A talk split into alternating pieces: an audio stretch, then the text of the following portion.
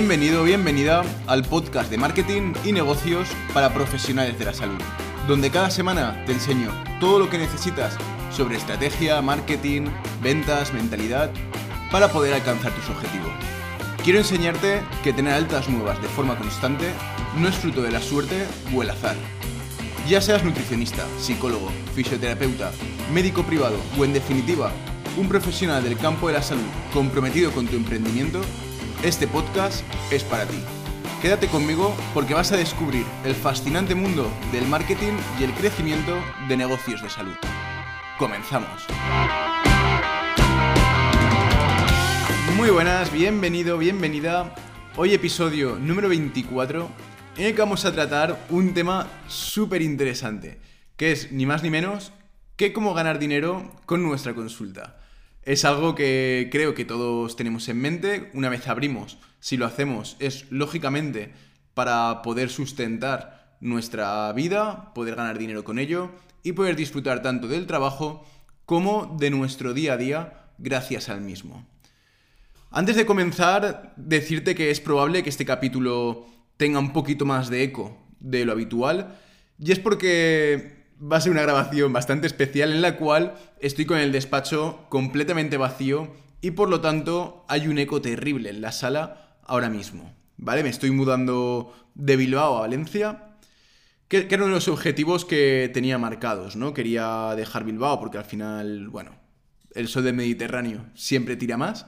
Así que cuando estés escuchando esto, estaré en plena mudanza camino a Valencia, ya que hoy mismo, hoy lunes para ti, es cuando salgo rumbo a Valencia, nuevo destino y a fin de cuentas nuevos retos, nuevos proyectos y nueva forma de hacer las cosas. Sin más, vamos a comenzar con el episodio de hoy, que es, como he comentado, cómo ganar dinero con tu consulta. Hemos de tener en cuenta que el objetivo último de la consulta es ganar dinero, es tener beneficio, no facturación. Que esto es algo que se confunde habitualmente. Todo el mundo se centra en facturar lo máximo posible, en ¿y tú cuánto facturas? ¿Y tú cuánto facturas? Y es siempre el reto, ¿no? De aumentar la facturación.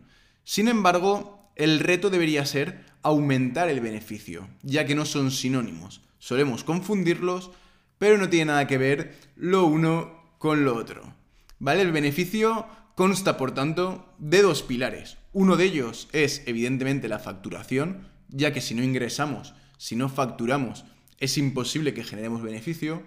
Pero por otra parte, tiene que ver con los gastos.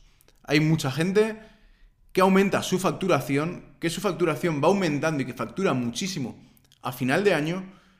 Pero ¿qué pasa? Que como los gastos también aumentan en la misma medida que aumenta la facturación, el beneficio realmente sigue siendo el mismo o muy poquito más. Por lo tanto, ahí estaríamos cometiendo un gran error.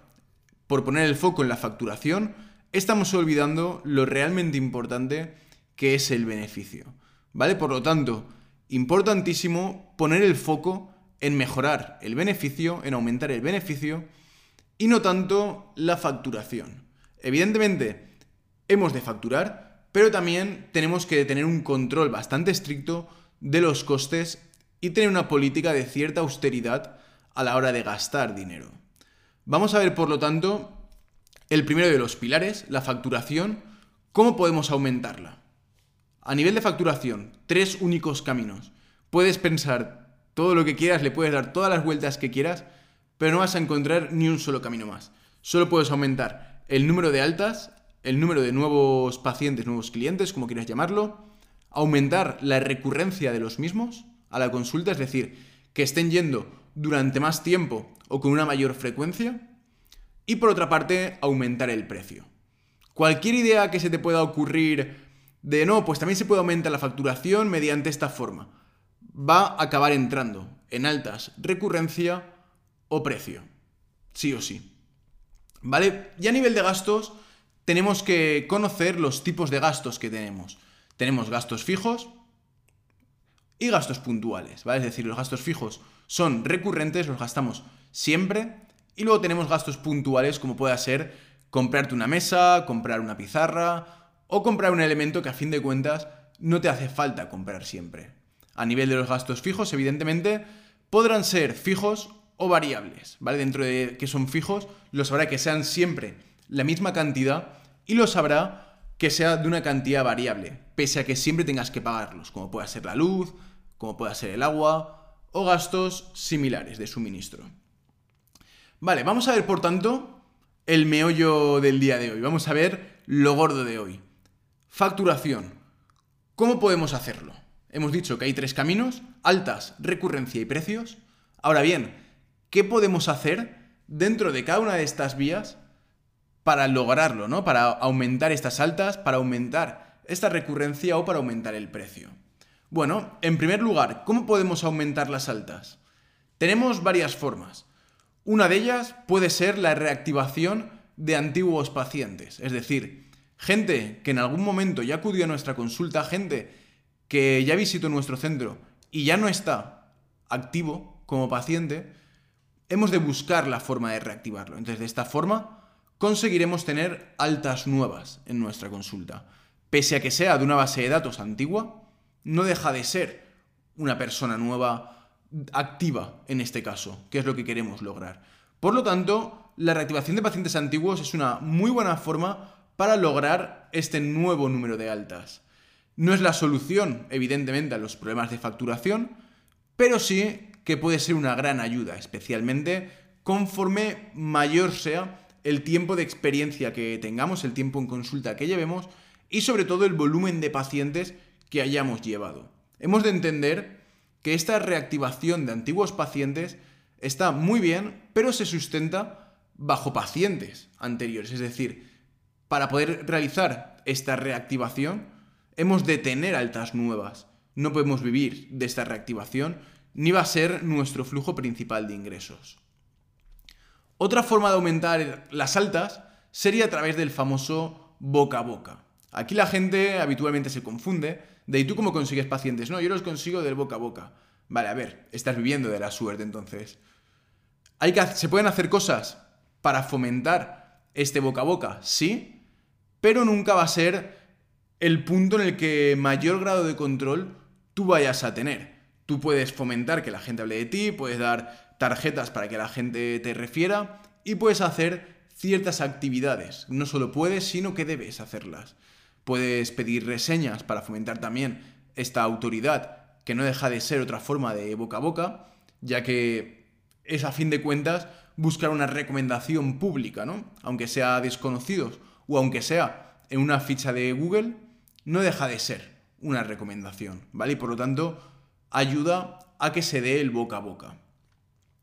Es algo que no puedes controlar, como hemos dicho, pero puedes fomentarlo. De nuevo, no va a ser la solución a tus problemas, ya que si tenemos 10 pacientes y te refieren a otros 10, en el mejor de los casos, bueno, pues tenemos 20 pacientes, ¿vale? Va a ir la cosa un poquito lenta, ¿vale? En función del esfuerzo además que tengamos que poner en conseguir estos referidos, ¿vale? Por lo tanto, sí, el boca a boca es una muy buena vía de conseguir nuevas altas, el boca a boca se puede fomentar, pero el boca a boca no nos va a salvar la vida, ni mucho menos.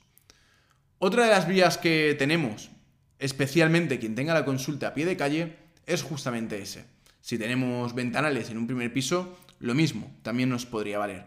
Que es el pie de calle, ¿no? La gente pasa por la calle, ve el cartel, ve la consulta, ve el centro y se interesa por él. Entonces ya decidirá si llama para pedir información o cuál será su próximo paso. Que habitualmente, a día de hoy, la gente cuando pasa por la calle lo ve, se queda con el nombre y luego mirar en internet. Por lo tanto, no te equivoques, aunque la gente te conozca a pie de calle, el que finalmente acuda o no acuda, con un gran grado de probabilidad, va a ser la presencia online que tú tengas, como esté tu página web, como esté cuidada tu ficha de Google, como sean los testimonios que tú tengas, las valoraciones que tú tengas dentro de esta ficha de Google. Todo eso son aspectos que debes cuidar. No solo por la gente a pie de calle, que vaya a cotillear posteriormente cómo es ese centro, sino también porque va a ayudar a fomentar el boca a boca, va a ayudar a reactivar antiguos pacientes y va a ayudar a captar, por supuesto, más pacientes a través de los medios digitales, a través tanto de los medios orgánicos digitales como de los medios publicitarios digitales. Es decir, Podemos conseguir pacientes a través de nuestras redes sociales de forma orgánica, podemos conseguir pacientes a través de las búsquedas en Google si estamos bien posicionados, el famoso SEO, si aparecemos en esas primeras en esos primeros resultados de búsqueda, cuando la gente busca nuestra profesión, será también una forma de conseguir más pacientes. Pero claro, si la gente aterriza en nuestra página web, pero lo que encuentra no, no es una información completa, no es una información cuidada, no hay unas buenas valoraciones, por muy bien posicionados que estemos, la gente no va a acabar acudiendo a esa consulta, que es lo que evidentemente queremos. Por lo tanto, cuidar nuestra presencia online es algo fundamental para aumentar nuestras altas. Y a nivel de los medios digitales, hemos de tener muy en cuenta la publicidad de pago. Es decir, cuando alguien busca en Google, la posibilidad de que tú aparezcas es limitada. A fin de cuentas, todo el mundo se queda entre las primeras cinco posiciones y la gran mayoría con los tres primeros resultados. Esto quiere decir que solo hay oportunidades para tres o cinco personas en el mejor de los casos. Y si estás en la posición 6, 7, 8 o 9, el número de clics que vas a recibir va a ser absolutamente ridículo, el número de visitas a tu página web va a ser absolutamente bajo y no te va a permitir poder vivir de ese posicionamiento orgánico. Por lo tanto, tendremos que incurrir en estrategias de pago. Invertir, en este caso, en Google Ads, por ejemplo, para aparecer en estos primeros resultados. Y tú dirás, bueno, pero es que aquí estoy aumentando los gastos. Si invierto en esta publicidad, sí, estás aumentando los gastos, pero luego veremos el por qué este tipo de gasto puede ser útil, ¿vale? Que ya te lo estarás imaginando, pero principalmente es un gasto que genera beneficio.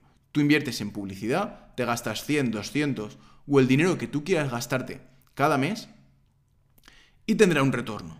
Evidentemente, si la página web tiene una estructura útil y tiene una estructura preparada para convertir. Para eso ya tenemos el episodio de cómo estructurar la página web, lo linkaré en las notas del programa, no recuerdo el episodio, creo que el número 4.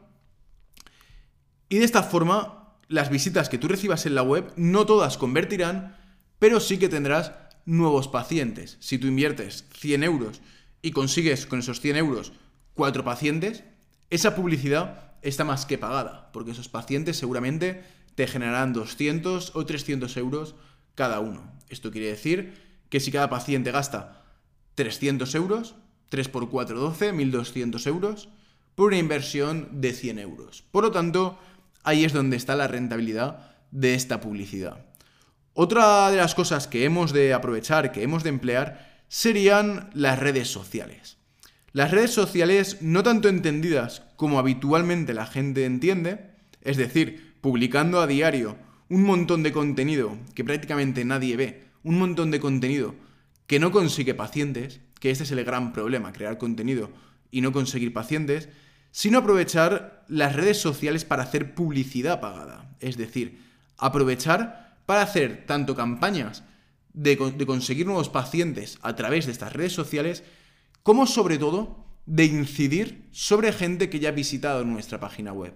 Esto es el conocido retargeting, ¿no? De oye, a la gente que ya ha visitado mi página web, le voy a hacer anuncios para que esté continuamente viéndome. De tal forma que una vez que alguien nos conoce, una vez que alguien visita nuestra página web, que no se pueda escapar, entre comillas. ¿vale? Es decir, que nos tenga siempre presentes, que nos tenga siempre en mente para facilitar que esta persona nos acabe contactando. ¿vale? Esta es una gran estrategia que deberíamos sin duda implementar. Como punto número 2, de cara a aumentar la facturación, tendríamos el aumento de la retención. ¿Vale? El aumento de la retención se puede conseguir mediante dos focos principalmente.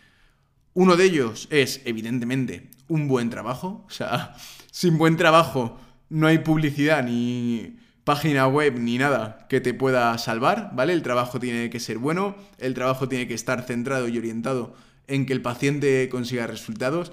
Eso es impepinable, ¿vale? Ahí no hay negociación y ahí no hay nada que hacer. El negocio, perdón, el servicio tiene que ser bueno sí o sí, ¿vale? Tiene que ser un servicio centrado 100% en la satisfacción del cliente y que el único objetivo a la hora de trabajar con ellos es que esa persona salga satisfecha.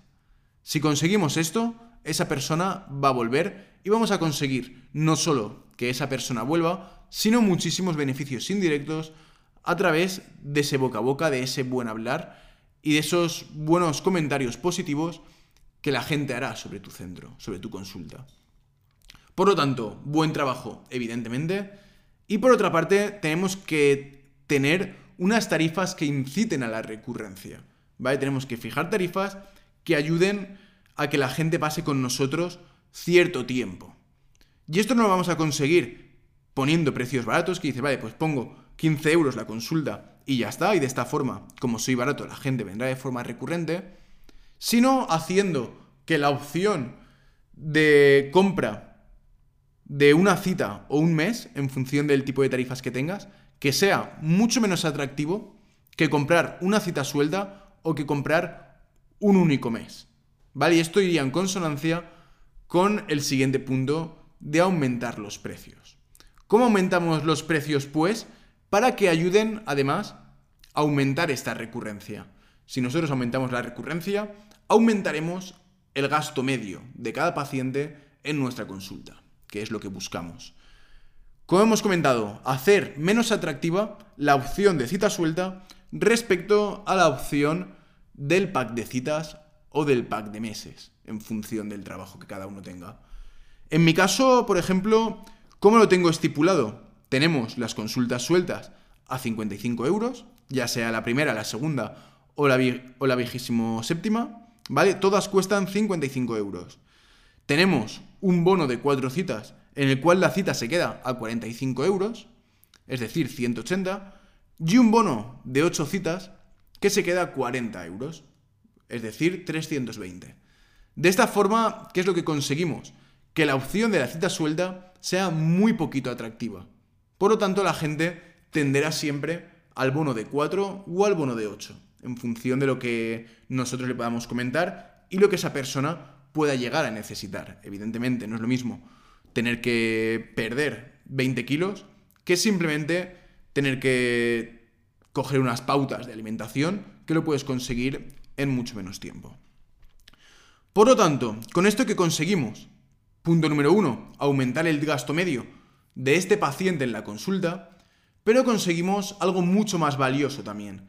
A nivel egoísta, sí, ganamos más dinero, pero realmente el fin último de este es el poder ofrecer un mejor servicio y el poder conseguir pacientes más satisfechos.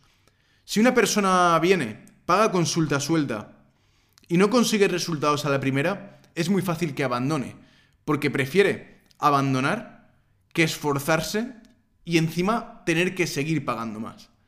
¿Vale? Que dirás, vale, he hecho esto, he acudido a consulta, he fallado, me he gastado 110 euros y encima tengo que ir a la siguiente cita, pagar 55 euros para ver que no he conseguido nada. Pues para eso abandono y ya comenzaré cuando sea el momento. La mítica frase, ¿no? Cuando sea el momento lo hago. Nunca es el momento, pero bueno.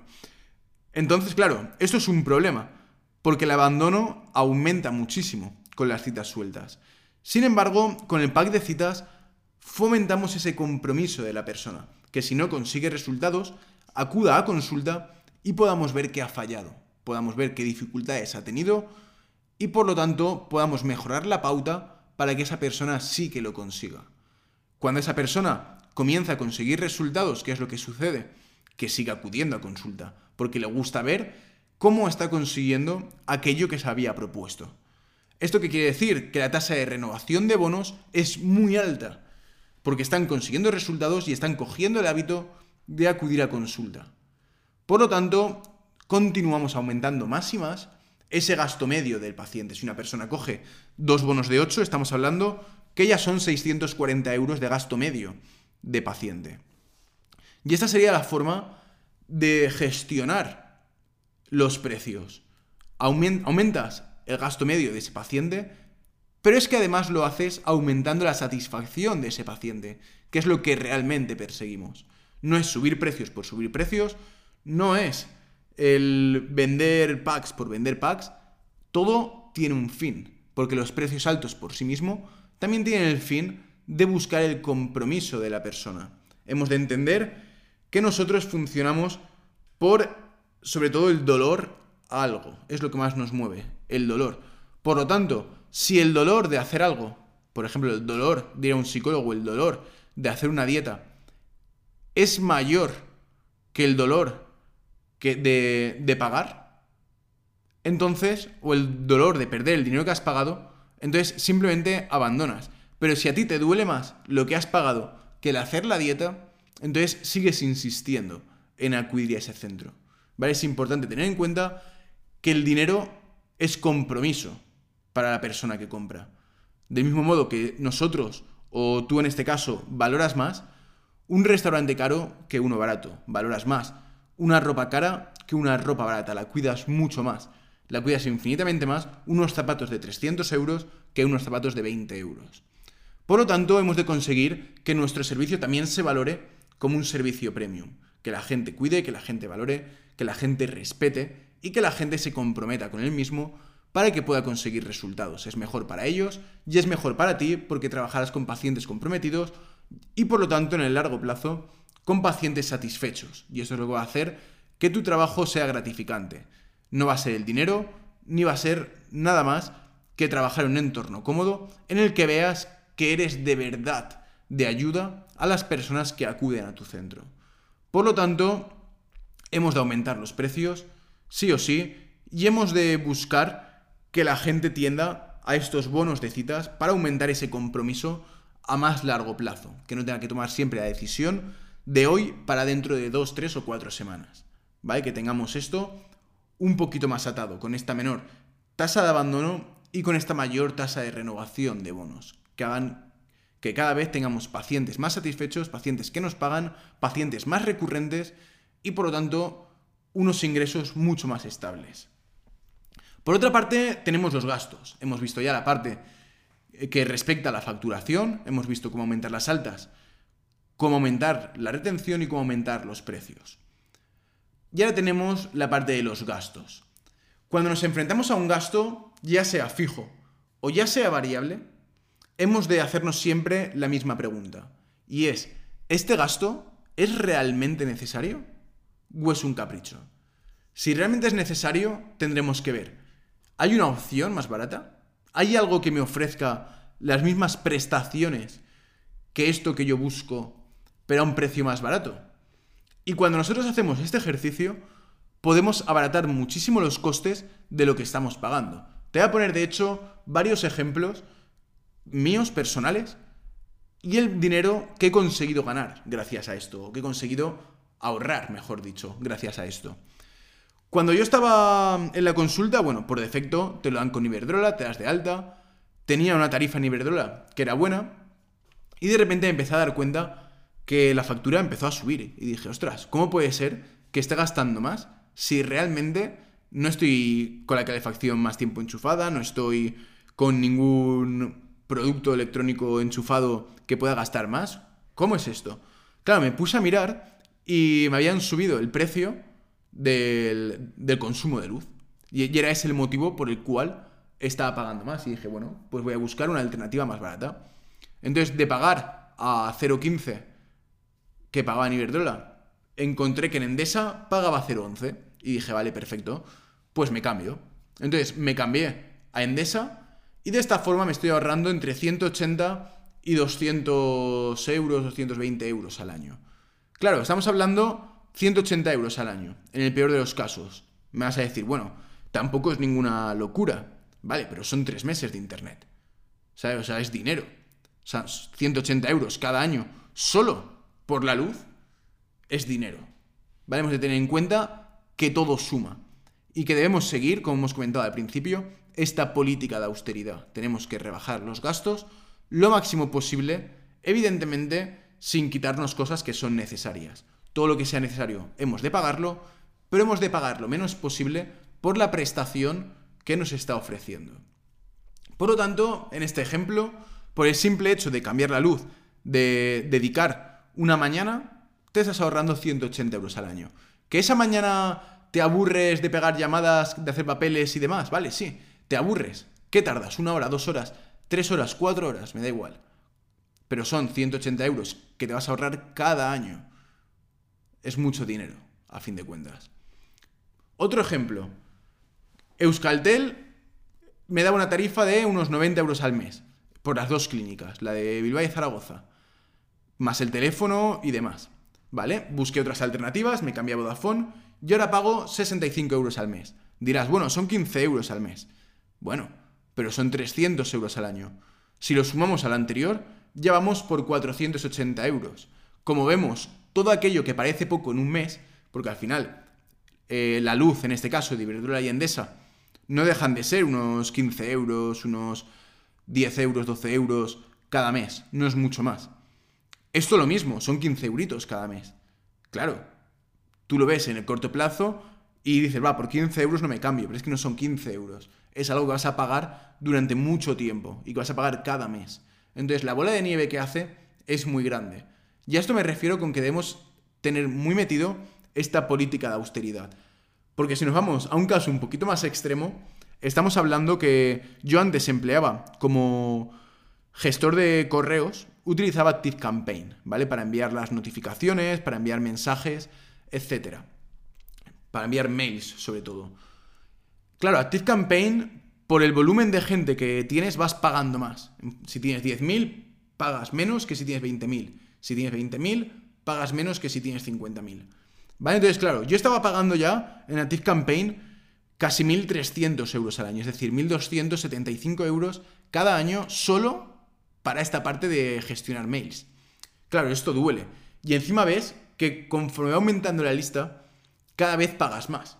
Y dices, ostras, esto al final es una ruina, ¿sabes? se me va el sueldo en, en pagar el gestor de mails. Hice el cambio de ActiveCampaign a Mautic, que fue una auténtica locura, es verdad. O sea, me costó, eh, me costó muchos quebraderos de cabeza, mucho pensar, mucho darle vueltas el cómo hacerlo. No te lo niego, fue una semana dura en la que estuve haciendo la transición de ActiveCampaign a Mautic. Pero ¿qué pasa? Que yo ahora gasto 240 euros al mes independientemente de la gente que tenga. Es decir, tenga 10 o tenga 100.000, yo voy a pagar lo mismo. Luego, bueno, sí que pagaré una pequeñita parte más, pero residual, que a lo mejor se me va a los 350, 400, como mucho. Claro, estamos hablando que he pasado de 1.275 a 240 euros cada año. O sea, es una locura lo que puedes lograr cuando buscas realmente el cómo abaratar tus costes. No vas a poder llevarlos a cero la mayoría de partidas presupuestarias, pero sí que puedes generar grandes ingresos a final de año gracias a buscar unas mejores alternativas.